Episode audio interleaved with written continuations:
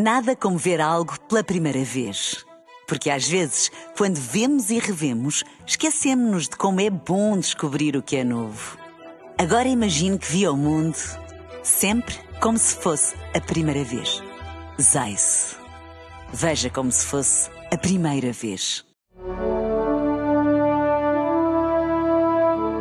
Um dia na história com Carlos Bastos.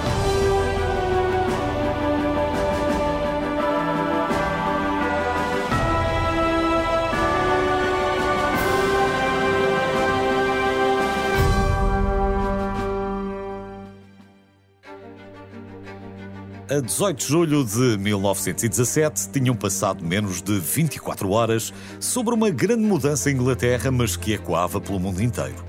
É que no dia anterior, o rei Jorge V, sob grande pressão popular, proclamou que o apelido da família real britânica ia passar a ser outro.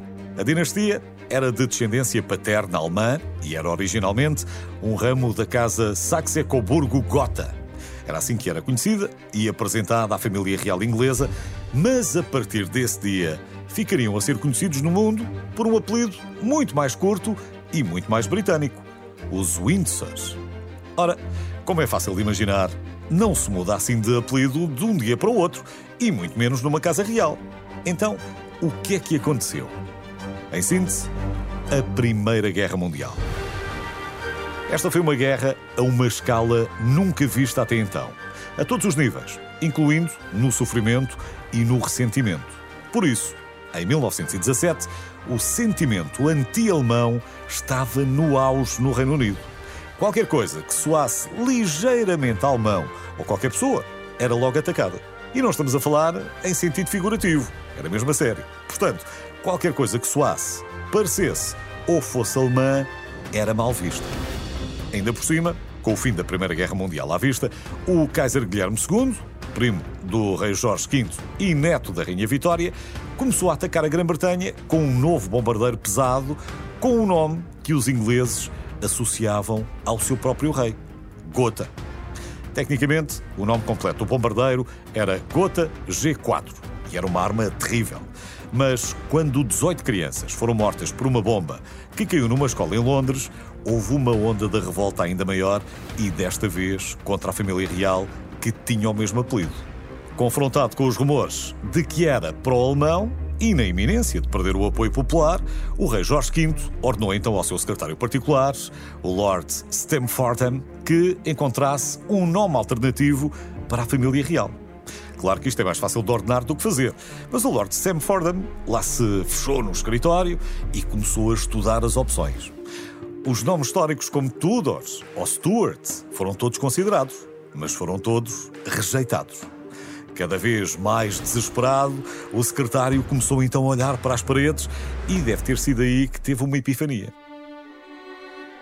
É que o escritório de Lord Stamfordham era no castelo de Windsor e no momento de inspiração deve ter pensado: por que não Windsor?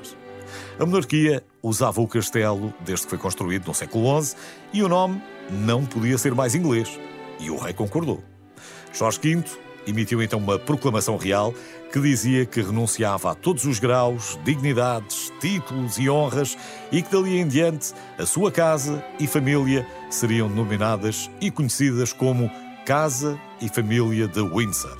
E assim foi. Até hoje, os Windsor já tiveram três reis e a atual rainha, a Rainha Isabel II. Já agora, o nome germânico tinha resultado do casamento da Rainha Vitória, que era o último membro da Casa da Hanover, com o Príncipe Alberto de Saxe-Coburgo e Gotha, da Alemanha, e assim permaneceu durante 77 anos, quase até ao final da Primeira Guerra Mundial. A tudo isto, não deve ter sido estranha a abdicação do czar Nicolau II da Rússia, também em 1917 o czar Nicolau II, o Kaiser Guilherme II e o rei Jorge V eram primos em primeiro grau. Nicolau era primo também, em primeiro grau, do rei da Noruega e do rei da Grécia e sobrinho do rei da Dinamarca. Portanto, quando o czar foi forçado a abdicar, é natural que isso tenha causado logo um arrepio na espinha da sua extensa família europeia, que tratou logo de atalhar caminho e de ficar nas boas graças dos seus súbditos.